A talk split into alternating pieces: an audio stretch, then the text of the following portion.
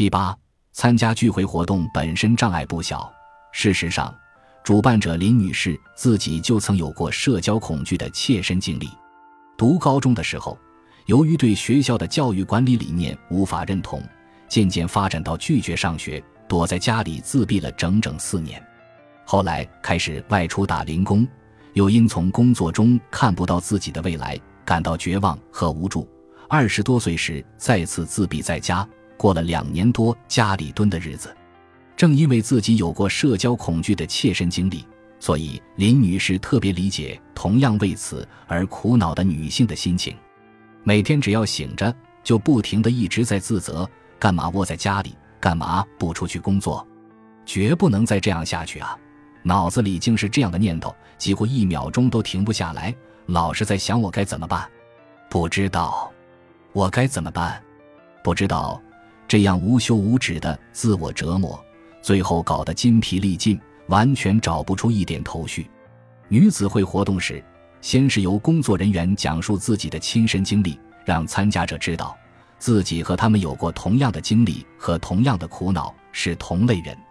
然后分成若干个小组，围绕一定的中心话题，将各自的烦恼说出来与大家分享。至于活动的规则，一是不要否定别人的话，二是听到的所有话一律不得外传告诉别人。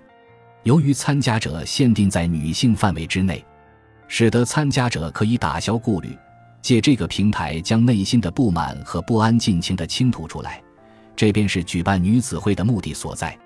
每次活动报名参加的人不在少数，但从不采取事前预约制，因为对于患有社交恐惧症的女性来说，如果将预约作为参加前提条件的话，随着活动日期的临近。他们很可能产生成天后的去参加活动呀这样的心理包袱，反而会使参加变得困难。林女士希望这个活动成为大家轻松随意的前往交流的一个平台，哪怕临时起意想来参加的人也可以到场参加。原则上到场，离场悉听尊便。感到心情不佳的话，随时可以中途退场。此外，活动也不强求每个人发言或发表意见。不善言语交流的人，静静的在那儿听别人讲就可以。关键的是，请他们来到现场，这是他们需要跨出的第一步。为此，我们必须尽可能减少会令他们感到不安的因素。陷于社交恐惧的女性参加这个活动本身，需要鼓起勇气跨出沉重的一步。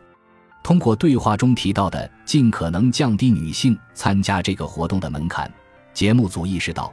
女性中的社交恐惧问题已经十分严重，远远超过了人们的想象。让我们继续来听听林女士的介绍。感谢您的收听，本集已经播讲完毕。喜欢请订阅专辑，关注主播主页，更多精彩内容等着你。